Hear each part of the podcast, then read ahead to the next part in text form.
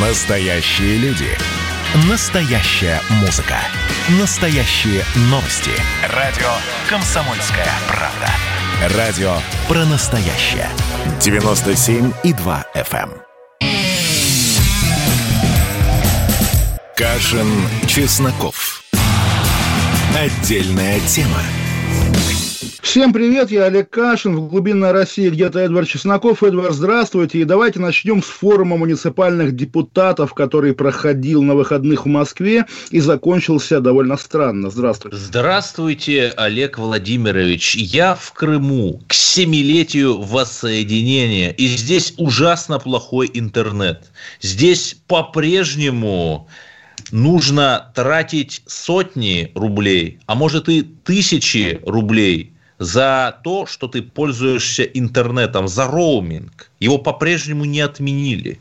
Более того, э, очень слабо вообще сеть работает. То есть, э, очень мало где есть 4G, к которому мы в бездуховной Москве привыкли. То есть, если бы, э, да, Тавриду построили, трассу, трасса великолепная, мы долетели, на машине ехали, долетели от Керчи до Севастополя за два с небольшим часа. Я еще помню, когда 6 часов ехали тем же путем.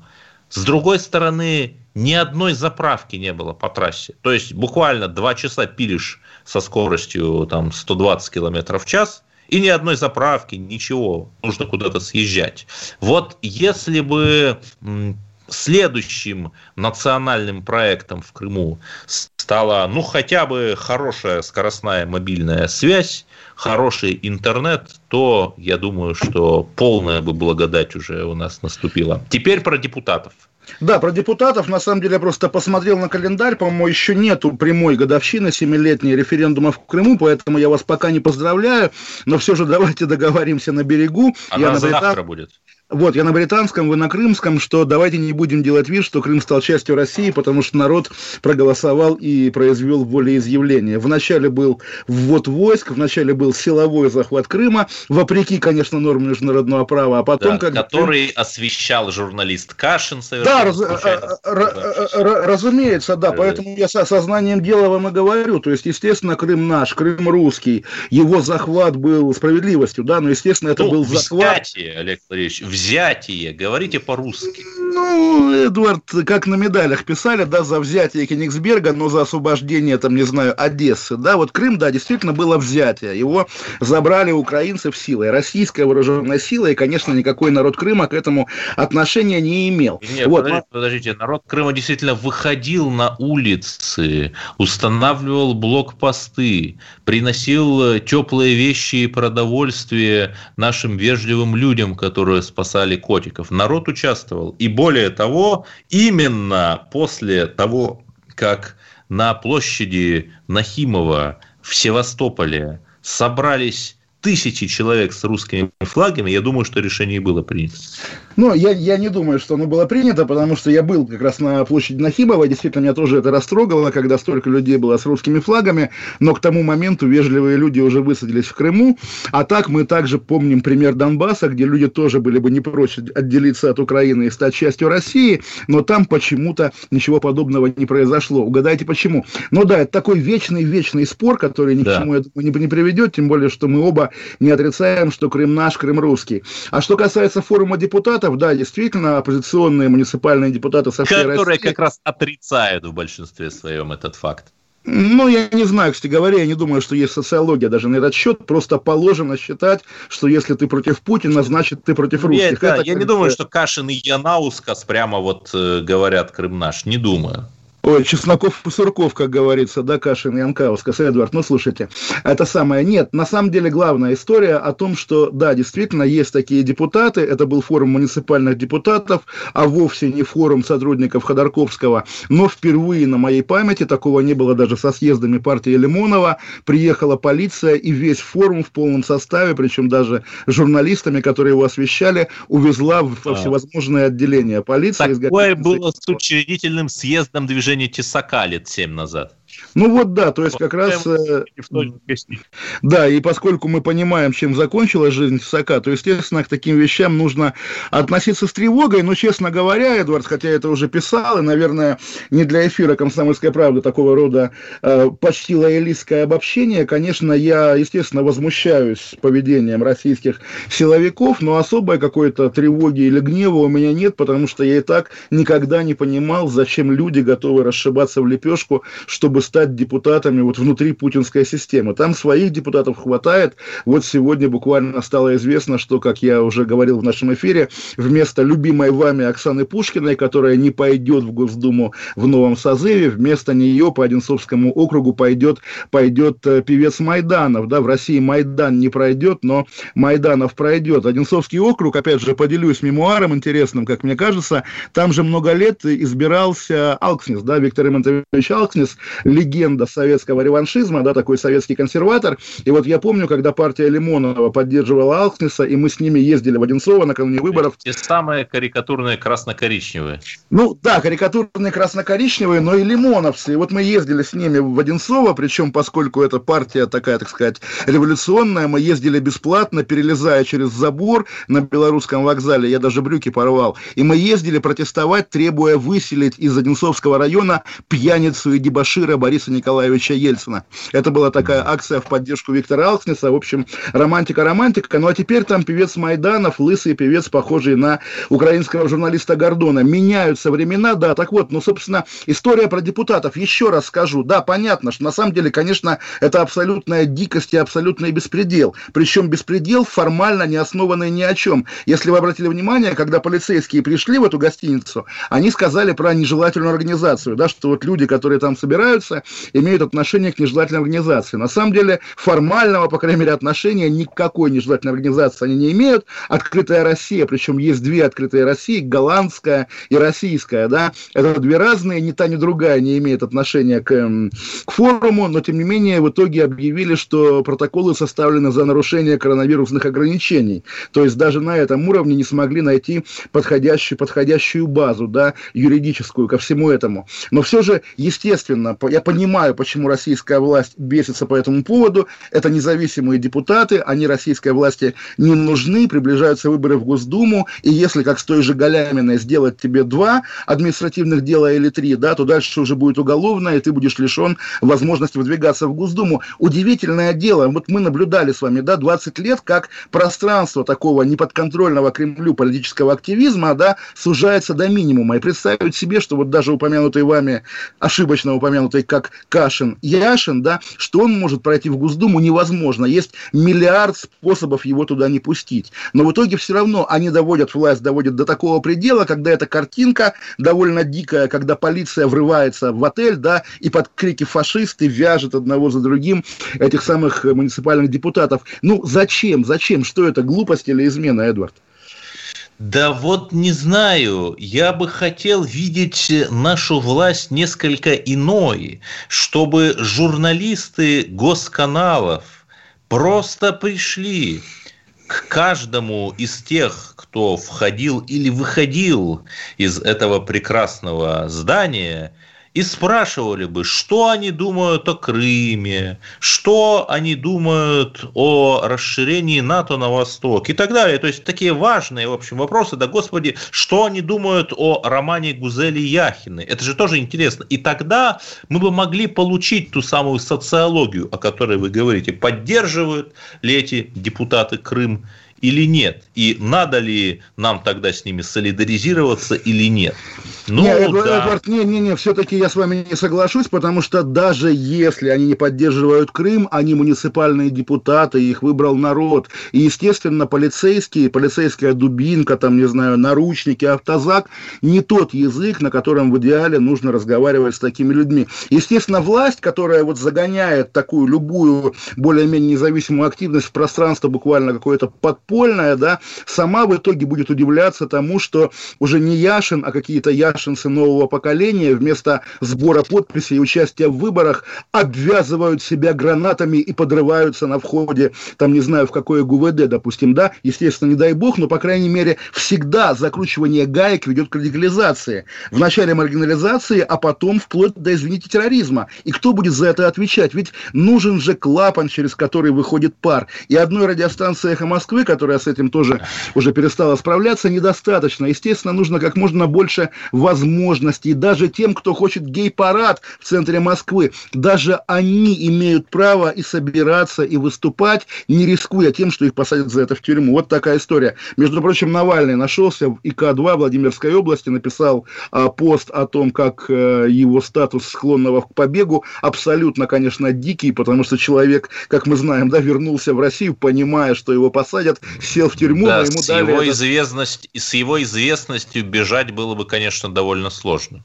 Куда бежать? Ну да, вот, собственно, часто бежать из тюрьмы ему вообще невозможно, да и вряд ли это входит в его какие-то творческие планы. И в итоге, да, такой какой-то абсолютный Оруэлл, да, на Навальном в итоге висит эта, эта табличка «Склонен к побегу». Ну, безобразие, позор, и опять-таки обращаюсь традиционно к российскому государству, ну, государство, ну, зачем ты сходишь с ума и делаешь из нас, там, не знаю, из нас с Эдвардом или из меня одного, но навальнистов не нужно делать, не нужно вести себя ну, так, чтобы мы сочувствовали оппозиции. Не знаю, а, наверное, наше государство поступает более гуманно, чем, например, США, которые просто, кстати, на, на, на почти такое же количество людей открыли уголовные дела. Там 176 человек по разным статьям обвиняются в воспрепятствовании там работе власти за Знаете, то, что они вот мирно зашли в Капитолий. Вот тут я процитирую буквально покойного Флойда, Эдвард, я не, я не могу дышать, потому что такие душные дискуссии про Америку. Уйдем на две минуты, оставайтесь с нами, Олег Кашин, Чесноков.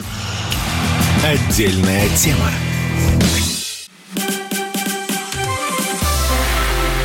Это было начало. Это действительно история, которая будоражит. Так вся страна обалдела. И Россия родина слонов, она от океана до океана, да. И мы, мы всегда правы, мы никогда не сдаемся. И самое главное, что же будет дальше? Комсомольская правда. Это радио.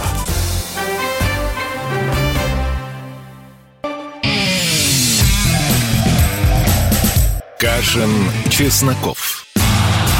Отдельная тема. Олег Кашин, Эдвард Чесноков из Крыма по телефону, как мы знаем. И если кто не читал, сегодня, конечно, главное журналистское событие дня.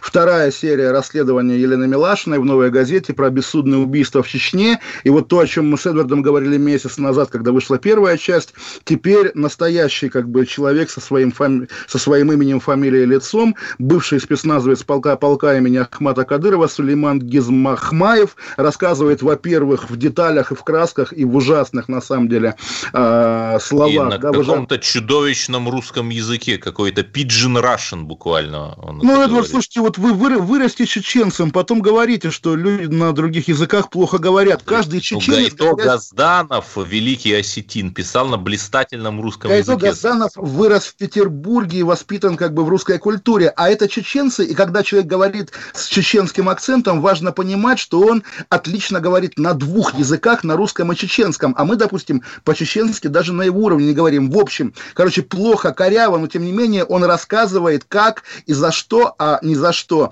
Соответственно, в его полку людей убивают регулярно на такой промышленной основе. И самое интересное тоже, как он не получил убежище в Германии, потому что такое, такая бюрократия европейская, ехал через Польшу. А чего же ты в Польшу убежище не получил? Из Германии, в общем, прогнали, и он полтора года скрывался. Потому что в Польше включен термоядерный национализм национализм там не, не, недавно. Не, не, не только поэтому, то есть, да, понятно, он включен действительно, и борьба... Недавно постоянно... объявили о зонах, свободных от геев, буквально. Да, но опять же, вот как раз э, нынешняя Польша, конечно, страна мечты, там, не знаю, кого, телеканала «Царьград», да. Но помимо этого в Польше мощная прокадыровская чеченская диаспора, которая и, что называется, обладает возможностями, э, связями в местных авирах, говорит, нет, это не, не политэмигрант, это известный хулиган, уголовник, верните его нам. И может даже действительно убить, зарезать. Поэтому э, антикадыровские чеченцы в Польше стараются не задерживаться. В общем, этот парень, который действительно бывший спецназовец э, имени Кадырова, да, он полтора года жил в Петербурге в убежище, которое тайное жилье для чеченских, прости господи, геев, которые бегут из Грозного. В итоге смог выехать в Германию наконец-то и, соответственно, не скрывая ни лица и фамилии, подробно рассказывает о том, что творится в Чечне. В Чечне творится безумный ужас. Это уже как бы, да, звучит как такая дутая сенсация. Мы и так знаем, что Кадыровская Чечня страшное место. Но каждый раз, когда получаешь прямо, ну, буквально документальные доказательства этого, естественно, это вызывает очередную оторопь, да, хотя... но сможет... наш главный либерал, наше правительство, Кремль, оно же это прокомментировало уже. Песков заявил, что если правоохранительные органы ознакомятся с этим, то, возможно, они начнут какое-то расследование. Вы, вы знаете, вы знаете, вы знаете, Эдвард, если говорить о Пескове, то, конечно, сегодня он должен получить, ну, не знаю, орден Эдварда Чеснокова, или как бы, как это правильно назвать, наша с вами тема буквально, потому что на днях, как вы знаете, Лукашенко сказал, что у Белоруссии нет друзей. И сегодня Пескова об этом спросили, как Россия такую пощечину снесет. Знаете, да, что он ответил? Гениально совершенно. Ну, а? что брат – это не то, что да, да, он, да, да, да, Лукашенко да. же не говорил, что в Белоруссии нет братьев. Да, это просто, это вот как бра- братство усов, да, видимо, Лукашенко усатый человек и Песков усатый человек как-то между собой умеют как-то обмениваться такими, опять-таки, эманациями, прямо золотой фонд. Конечно же, вот, ну, не знаю, орден Эдварда Чеснокова, наверное, э, некорректно говорит, но, по крайней мере, орден Александра Невского, который сегодня после споров о памятнике, как бы, имя Александра Невского привлекает внимание, сегодня дали Сулейману Керимову, значит, кому-то еще, и, и, и телеведущей, которую я не знаю, наверняка хорошая. Вы не помните ее фамилию? Я прямо сейчас найду указ. А, сейчас, секунду, Вы пока секунду. ищите указ, а я продолжу про чеченцев. Анастасия, Анастасия Уж... Чернобровина получила вместе с Керимовым указ э, хорошо, Невского, да. Да, про, да, про, я про продолжу. Чечню, э, я не хочу заниматься виктимблеймингом, но, понимаете, у журналистики есть элементарное правило двух источников. Ну, сложно строить все утверждение – на рассказе одного источника. Да, там действительно есть очень правдоподобные детали. Да, он внутренне не противоречив. Но, еще раз, человек находится за границей. Кто может поручиться, что это не спецоперация, там, например, хотя бы ЦРУ или МИ-6? Или Бундесведомство по защите Конституции, которое ему сказало, так, если ты хочешь получить убежище, личную охрану и квартиру за 500 евро в сутки, как у Навального, то вот то-то, то-то и то-то. И он говорит. Вы знаете, Но правда ваша конспирология не лишена здравого смысла, и, наверное, помимо там двух источников, которые, конечно, абсолютная травма журфаков 90-х, когда э, постсоветские люди пытались на российскую почву примерить стандарты из переводных учебников. Во многих ситуациях не бывает двух источников, когда, не знаю, один источник это Немцов, лежащий на мосту, а другой источник, уехавший в Чечню убийца, кто там будет два источника? Здесь то же самое. Но ваша логика реально была бы верна, а вдруг это провокация? Вдруг. Но мы отсылаем тогда вас, я отсылаю лично вас, Эдвард, к первой публикации Милашина, где идут ссылки, такие очень, что называется, толстые, да, на заинтересованность не ЦРУ, не немецкого бундесведомства по защите Конституции, а буквально Российской Федеральной службы безопасности, с которой и началось началось это расследование. Федеральная служба безопасности обнаружила бессудное убийство, и в итоге оказалось, да. что она... То, не... что новая газета непонятно как получает вот доступ к материалам, по сути, агентурных э, разработок. Так именно, прекрасно, понимаете, если Федеральная служба безопасности против Кадырова, то даже вот такой баланс, балансирование на грани журналистской этики, когда ты с товарищем майором совместно мочишь кадыровцам, у меня лично не вызывает протеста. Если товарищ майор против кадыровцев, то мы за товарища майора. Здравствуйте, товарищ майор, я сегодня за вас. Так, вы определитесь, это тот же самый товарищ майор, который в общем организует задержание на форуме муниципальных депутатов и так далее. Э, какой-то он уж очень многоликий, очень такой гидрообразный этот ну, Эдвард, подождите, это же чистая диалектика, ведь мы помним буквально, как людоедский, большевистский, кровавый, ублюдочный, ненавистный русскому народу режим нормально победил фашистский режим людоеда Гитлера. Так бывает, да, естественно, одни людоеды против других людоедов, и мы выбираем тех, которые, ну, менее людоедские, что ли. Между ФСБ Кадыровым мы выбираем ФСБ, хотя важно важно понимать, нет выбора ФСБ или Кадыров. Есть выбор Путин или Путин, потому что ФСБ это Путин, и Кадыров это Путин. В России все Путин, даже а, мы с вами. Вы знаете, если я провозглашу, что я Путин, то, наверное, я не буду Путиным. Но не говорите, не доводите уж до такого. Кто угодно может провозгласить себя кем угодно. Вы еще скажите, что исламское государство, запрещенная организация, оно действительно исламское, а не не искаженное вероучение одной экзотической ветви ислама, понимаете? Нет. Ой, ну, вы, вы знаете, Эдуард, подождите, я не готов говорить, что нет или да. Я не знаю, потому что каждый исламист про себя говорит, что именно он реальный полноценный исламист. И опять-таки эти людоеды из полка Кадырова тоже ведь кричат Аллах Акбар. Мы видели их сборище в Грозном, да, когда они приветствуют своего э, фюрера, да, и говорят Аллах Акбар теми же голосами, какими в нашем детстве так, говорят закон Годвина, давайте не будем про фюрера. А, просто за а, я, я, я, я, я забыл, но я чуть выше уже говорил про Гитлера в контексте победы советского народа над немецко-фашистским народом. Между прочим, вы напомнили при слове фюрер, конечно же. Сегодня, вы знаете, вот мы говорили о Навальном, как э, выяснилось, что он в этой колонии. Сегодня коллеги из, опять же, запрещенного, видимо, в России издания Ходорковского «Открытые медиа» сумели перевести Навальному на ФСИНовский счет 1312 рублей, и поскольку ФСИН деньги принял, это мы сочли доказательством того, что Навальный Навальный в этой колонии, а потом он написал еще, собственно, в Инстаграме об этом, сидящий в колонии Навальный. Так вот, сумма 1312, знаете, да, что она значит? Нет, не знаю. Uh, ACAB, All Cops are Bastards.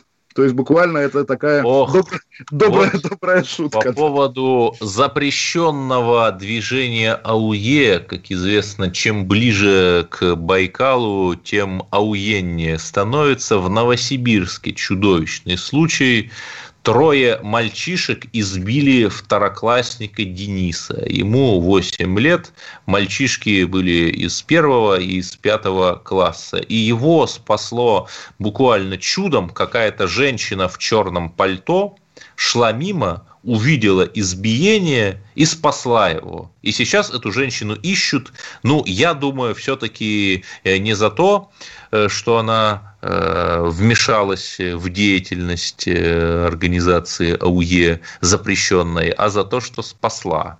Потому что, знаете, помня какие-то безумные истории, как там человек убил педофила, а его очень-очень надолго прописали на зону, вот я не знаю. А главная мораль из этой истории, если вы видите как творится несправедливость, не проходите мимо. Спасите несчастных людей. Но я еще раз уточню, это прямо Новосибирск, да, то есть прямо город Новосибирск, интеллигентный это город. Это сообщает э, комсомольская правда как раз в Новосибирске, да, А-а-а. это КП, КП Новосибирск, это Первомайский район э, города Новосибирск. Удивительно, то есть это, конечно, совсем не чита, это вот буквально русская Чикаго, интеллигентный... Не чита, чите, да. Русский Бостон, я бы даже сказал, но если а, говорить... причем как, секунду, я просто продолжу, да, очень важная да. деталь, как женщина узнала, что с мальчиком что-то не так, он уже 8 лет захотел один ходить в школу, хорошо, но она ему на телефон установила специальное приложение для мониторинга. И вот когда он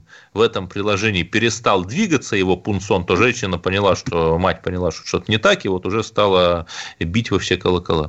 Тогда давайте повторим телефон, по которому можно бить во все колокола, вернее, произнесем 8 800 200 ровно 9702. Правильно же я сказал, да? 9702? Да, да, да. И да, и нам можно звонить после новостей. Будем принимать звонки. Олег Кашин, Игорь Чесноков. Оставайтесь с нами. Программа «Отдельная тема». Радио «Комсомольская правда». Тема. А вот о чем люди хотят поговорить, пусть они вам расскажут, о чем они хотят поговорить. Здравствуйте, товарищи! Страна служит! Вот я смотрю на историю всегда в ретроспективе. Было, стало. Существует человек, который поставил перед собой цель, да, и сделал то, что сегодня обсуждает весь мир. Комсомольская правда. Это радио.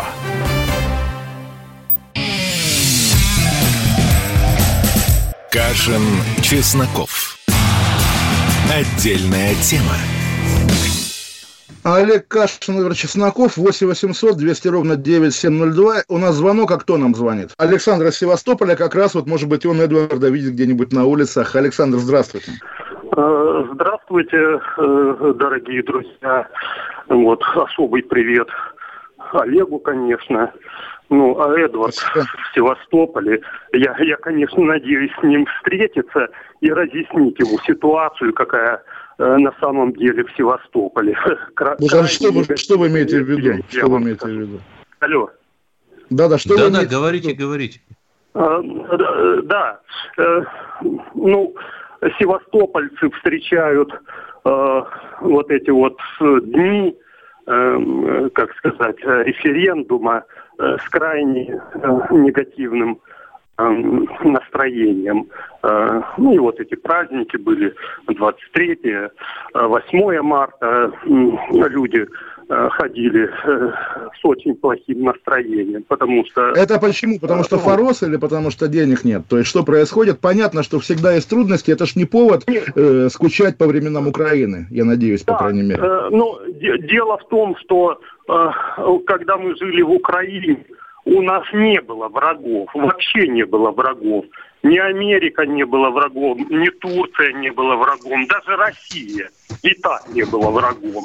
А как пришла Россия, сразу полно врагов стало. И, и Турция, и Америка, и Запад – и, и, и все болезни российские сюда перекочевали. И, и так, не, это, это понятно, естественно, просто вопрос, как быть-то, как быть? Вы скучаете по украинским временам или нет? Вот просто важный же вопрос на самом-то да деле. весь народ скучает, вы что, весь народ. Вы просто не знаете ситуацию. Это забавно, весь народ еще по советским, например, временам э, скучает, по колбасе за сколько там, 3 э, рубля, да, ну, прекрасно, да. Не, вопрос-то интересный, на самом деле. Спасибо большое, Александр. Если вот есть такая точка зрения, ведь действительно Россия могла бы, по крайней мере, как-то, ну, не знаю, внимательнее к людям там быть, потому что вот история с вырубкой фа- по парков в Фаросе, я наблюдаю за ней, естественно, по блогу моего знакомого Александра Горного, и, по-моему, это какая-то дикость, которой, которой можно было бы избежать, если бы крымские да, власти... Эта дикость объясняется тем, что чиновниками под патриотическими лозунгами до сих пор пор остаются махровые коррупционеры украинского периода.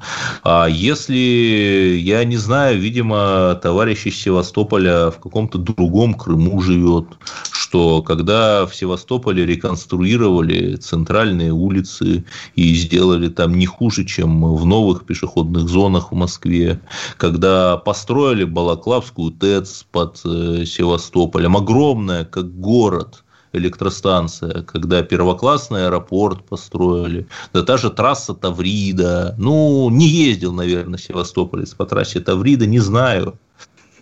Да, у нас еще есть Симферополя звонок, у нас прямо да, Крым... давайте, давайте. крымская вечеринка. Игорь, здравствуйте. Вот вы слышали на час? Здравствуйте. Да, буквально. ну, слышу... весна была русская изначально. Да, я да, да? на крымскую тему. Значит, да. я хотел бы, э, э, чтобы Эдвард Чесноков, может, будет ему интересно, так как он находится в Крыму, что вот э, нам гражданство дали российское, а равные права нет. То есть крымские пенсионеры, которые вышли на пенсию после 1 января 2015 года, простые, простые пенсионеры, не военные, там, не э, служащие, а простые крымские пенсионеры, они могут выйти также на пенсию, как это делают материковые пенсионеры. Нам -то тоже говорят, э, вы не работали в Российской Федерации в пенсионном фонде. Вот и все. И вот тот же 400-й федеральный закон пенсионный, он написан, и нет конкретики.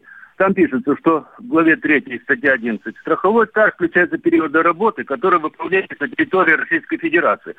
То есть имеется в виду какая Российская Федерация? Нижняя Российская Федерация, включающая Крым, или же прежняя Российская Федерация. И вот этим ловко пользуются в фонде, и нам говорят, вы не работали в Российской Федерации.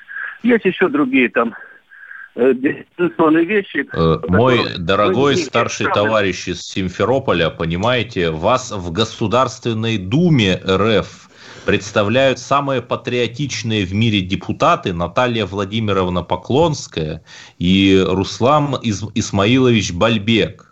Вот они-то на этот вопрос что-то говорят, как-то внимают ли они проблемам крымчан или нет, мне интересно.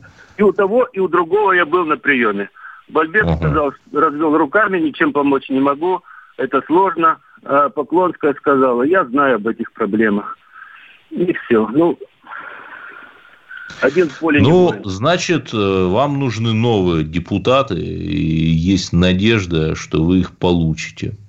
Ну, на самом деле, не то, что надежда, по-моему, уже всеобщее ощущение, что Наталья Поклонская конкретно в, этом, в этой Госдуме уже не будет, во многом потому, что она оказалась ну, в смысле, таким... в следующей Госдуме. Ну, в той, которая наступит этой а. осенью, а, возможно, по слухам и раньше, да, а, потому что она оказалась, что ли, слишком украинским, что ли, политиком для России, слишком, что называется, неподконтрольным кремлевским методичкам, я бы сказал. Да, вы знаете, я часто действительно спрашиваю, общаюсь с крымчанами, и они вспоминают украинский период с некоторой такой ностальгией, как советский период, о чем я уже сказал, как времена молодости. Я говорю, ну вот, а что? И человек отвечает, ну вы знаете, я мог ларек поставить, да, там, занести там тысячу гривен э, какого-нибудь там э, участковому, и все, и торговать. А сейчас подождите, мне налоги надо платить. Я сам вывез... Ой, но, но, ну, Эдвард, если вы сводите все проблемы Крыма вот к этому, да, что люди привыкли жить в анархии и в 90-х вечных, да, а теперь придется к порядку. Нет, вот как раз вот, допустим, вырубаемый парк, который как бы, ну, такая зримая и нормально ощутимая история, да, вот был парк, а теперь там будет какое-то какое сооружение, да, построенное какими-то московскими инвесторами. Но, естественно, да, это вызывает... Деле, там, все, там все инвесторы-то известны, они отнюдь не московские московские. Московские в лучшем случае там покупают недвижимость, а застройщики это вот местные э, друзья Януковича, вот без шуток, да, друзья Януковича, которые там беспределом занимались долгие годы еще при Украине и ну, никуда не делись. Э, это, это здравый аргумент, но тоже вопрос, почему никуда не делись эти друзья Януковича? Вот вопрос такой философский, да, почему ну, так Россия... Потому что они переписались сразу же из партии регионов там в одну другую известную партию и все. Да, да, да, так ведь это плохо, Эдвард, к этому нужно нужно привлекать внимание. И э, крымская русская весна, она именно за это и была, чтобы за справедливость, без беспредела. А справедливости ну, вот. не получили, не получили, это ж правда. Э, получили главу Минкульта Крыма, которая, которая матом ругает, да, мат, изъясняется да. матерными фриоритурами. И, в общем-то, наверное, это бы уже повлекло ее отставку. Но просто наши же чиновники, они добрые. Вот так вот. Да, Россия вообще щедрая душа. У нас еще звонок есть тоже из Воронежа, Александр. Здравствуйте, Александр. Добрый здравствуйте. день. Да, здравствуйте. А, добрый день, Олег, Эдуард. У меня вопрос такой. Вот знаете, давно и везде в интернете еще не могу найти. Вот кто из русских писателей, из российских, ну, фамилия его, стал писать художественные книги в 50-60 лет. Вот как-то лет, лет 10 назад, э, ну, слышал это, вот, не знаю, достоверно это, нет информации. Так поздно стал. Варлам Шаламов? А? Эдвард, да, прав, прав, прав, наверное, потому что вот есть люди, которые пережили там какой-то ад и уже в зрелом возрасте садились за книгу. Я, естественно, тоже подумал о Солженицыне, но вот он, как писали в книге, спасибо за звонок, кстати говоря, да, как писали в книге СРУ против СССР, по Москве в 58 году шнырял малоприметный человечек, изъеденный злокачественной похотью прославиться. Но Солженицыну тогда было все-таки 40. 50-60, черт его знает. Если это была викторина, мы ее, наверное, с Эдвардом не прошли. Дальше. Какие у нас еще есть новости? Мужчина с гранатой, сообщает комсомольская правда Ростов. Трижды за день пытался ограбить банк и супермаркеты в папе. Просто приходил с муляжом гранаты и лицом покрытым медицинской маской, протягивал записочки. «Деньги на руки сюда, взорву, если дернешься». Это цитата. Женщины банковские служащие, продавщицы. Его, естественно, отправляли в путешествие в южном направлении относительно Ростова папы. И, наконец-то, этого человека взяли после того, как он в три места так наведался. 34 года этому подозреваемому было. Муляж гранаты, как вы понимаете, у него имелся. Помимо муляжа у него изъяли три опустошенные банки из-под пива. То есть, какая-то абсолютно такая хармсовщина. Вы знаете, Эдвард, Давайте закольцуем и скажем, вот она ваша хваленая путинская стабильность, Эдвард. Я бы сказал, вот она ваша хваленая свобода, потому что я не думаю, что если бы э, у человека, э, если бы над человеком стояла там, я не знаю, да даже Наталья Поклонская с плеткой, то он бы стал такое творить. Но хвала Эдвард, и слава Эдвард русским женщинам, которые да, не да. испугались его шантажа и прогнали его с его муляжом гранаты. А человеку 10 лет тюрьмы грозит, просто чтобы вы понимали. Ну да, лучше Поклонская сплетка, чем, чем 10 лет тюрьмы. Давайте опять уйдем на 2 минуты. Звоните нам 8 800 200 ровно 9702. Мы вернемся через 2 минуты. Олег Кашин, Эдвард Чесноков. Программа «Отдельная тема». Радио «Комсомольская правда». Оставайтесь с нами. Кашин, Чесноков. Отдельная тема.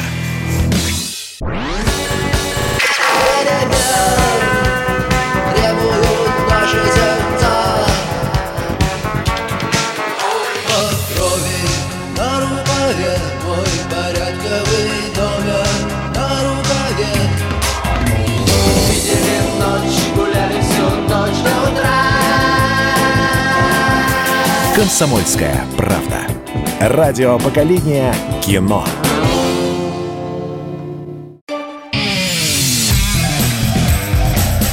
Кашин, Чесноков. Отдельная тема. Олег Кашин, Эдвард Чесноков. Вот Эдвард говорил про мужчину, которому грозит 10 лет тюрьмы за игры с гранатой в ростовских магазинах. Тоже история про долгий тюремный срок, про по очень мрачной статье, по сути, педофильской статье. Поселок Вача под Нижним Новгородом. Там местная жительница сфотографировала справляющего нужду 13-летнего подростка. И потом, соответственно, желая его пристыдить, запостила эту фотографию в социальных сетях. Теперь возбудили дело по изготовлению материалов с порнографическими изображениями изображениями несовершеннолетних. Дело «Чудновец 2». Ей грозит реальный срок. Но про эту женщину, на самом деле, интересно. Я прочитал, по-моему, тоже даже в «Комсомольской правде», что она как бы, э, знают ее все дословно, от мала до велика. Кража из сараев, поджоги подъездов, отобранные телефоны у малышей. Вот лишь малый послужной список юной красавицы. А уж с тех пор, как она стала блогером, житья от нее не стало совсем. То есть, видимо, женщина одиозная, действительно, у нее были уже приводы в полицию. В общем, история такая, из песни слова не выкинешь. И уж коль скоро мы говорим о глубинной России, то я вижу массовую драку в автобусе во Владимире из-за детской коляски. Там уже одна детская коляска была в автобусе.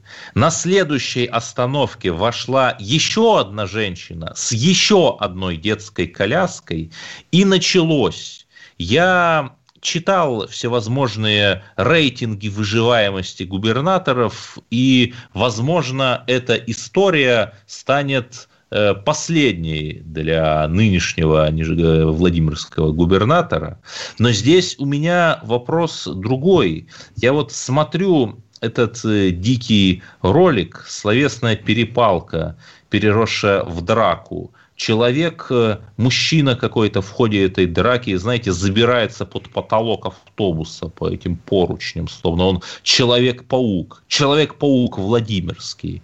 Понимаете, и у меня возникает впечатление, что никакого э, глубинного народа нет, что э, никакой народной морали и великой народной общины ее нет, и что это некий такой фантом, за которым которым московские и петербургские э, либералы 1860-х э, годов гонялись. И мы сейчас гоняемся подобно им. Но напомню, Эдвард, что выражение «глубинный народ» как пародию на глубинное государство изобрел ваш, как пишет Радио Свобода, близкий друг, да, Владислав Сырков. И, собственно, действительно, собственно, действительно глубинного народа нет. Я с вами согласен. Есть При просто этом народ. Люди, да. Э, комсомольская правда сообщает, что люди во Владимире жалуются, что ждут автобус или троллейбус по полчаса. А вы попробуйте в Розы, потому что ну, не справляются вот э, местные власти и подрядчики. Губернатор там, по-моему, оппозиционер, да, коммунист. Да, нет, он есть, э, ЛДПРовец, а, Владимир Л, Сипягин. ЛДПРовец, да, вы против него ездили, по-моему, митинговать или что-то такое. Просто нет, да. я писал деле... репортаж очень прочувственный как раз за него, потому что он победил ненавистную всем губернаторшу, вот, но как-то вот не наступило, это же очень интересный Просто, феномен, вот не наступило да, благорастворение воздухов на а, Как, а что интересного, как раз понятно, что когда единоросса побеждает представитель любой другой, даже системной партии, Москва и Кремль начинают к этому новому губернатору относиться, что называется, с нулевой терпимостью, и лишнего транша бюджетного он не получит, и вполне может сесть в тюрьму, как сел Фургал. В итоге, да, оказывается, что проще голосовать за, даже за самых омерзительных единороссов, потому что иначе, иначе будет хуже. Это такая абсолютная тактика взятия заложников, такой буквально чеченский терроризм на федеральном уровне. Да нет же, нет же, понимаете. Ну, вы посмотрите на ту же историю с Коноваловым и с Хакасией, на многочисленные коррупционные да, скандалы. Посадят еще, посадят. Просто, понимаете, вот есть же набор губернаторов, ну вот что, там тот же Дюмин чем-то умнее, талантливее, лучше Сипягина. Нет, просто у Дюмина связи на уровне Путина, да, он может себе позволить там Слушайте, в да, вот я как раз хотел сказать про набережную. Мне все равно, какой партийной принадлежности губернатор, но набережная действительно великолепная в Туле. Так Там я, была я, просто свалка у стен. Я говорю, да, да, да, я поэтому и вспомнил. Я говорю, Эдвард, это, это логика, да, что либо у тебя будет набережная, либо, либо ты, значит, не можешь голосовать э, за любого другого кандидата. Это же шантаж, буквально шантаж и взятие заложников. Звонок у нас есть еще, говорят, кто? Вадим из Москвы. Здравствуйте, Вадим. А, алло, добрый вечер. Я хочу задать вопрос Эдварду. Но вот как лоялист лоялисту, а, угу. вот а, имя берлинского пациента категорически не называется и его такого, его окружает холодным игнором кремлевское руководство. И в то же время на пресс-конференцию приглашают совершенно грязную выс, выс, выскочку с грязным ртом, матерящегося постоянно на всю страну и делающего на этом бизнес, дают ему зеленую улицу, дает ему ответить кому, на вопрос. Кому, кому, кому? Ну, Кто? все Шнур, наверное, имеется в виду. Нет, Или ну, Марг... это гряз... грязный, грязный шнурок. Грязный шнурок, я его называю. А, ладно. Вот. Просто и почему, Шнуров почему это уже такая... олдскул, интеллигентный и тоже близкий к Ростеху. Спасибо большое. Сейчас у нас Моргенштерн стал директором по молодежи в Альфа-банке. Тоже интересная, конечно, карьера, да, когда поешь песню «Пососи». Интересная коллаборация, я бы так сказал. Это уже не коллаборация, это буквально карьера. Человек делает первые шаги в банковском бизнесе, потом станет, там, не знаю, главой Сбербанка, когда Греф уйдет на покой. И вот автор песни «Пососи», простите, Эдвард, делается, так сказать, уже заметной фигурой в банковском бизнесе бизнесе. Так, не Интересно... знаю, может быть, это и есть те самые социальные лифты, об отсутствии которых мы говорим. Но вот ведь... они. Но ведь не о таких лифтах, Эдвард, мы мечтали в былые годы. Да когда... Не знаю, Олег Владимирович, бойтесь бойтесь ваших мечтаний, потому что моряк из Калининграда сейчас в Лондоне, э, нашист Эдвард Чесноков, э, в общем, на крупнейшей российской радиостанции чего-то вещает. Мы просто пережили реализацию наших мечтаний, и, конечно, реализация любой мечты – это боль на самом деле, потому что непонятно, что дальше. Но, тем не менее, есть все-таки у меня надежда, что придут новые губернаторы-технократы и все-таки выведут сельское хозяйство в областях загибающегося нечерноземья на новый, хотя бы дореволюционный до 1913 годный уровень. Ну, дай, дай бог на самом деле, но вот вы правильно на самом деле отчитывали крымского слушателя, когда люди мечтают об украинских временах.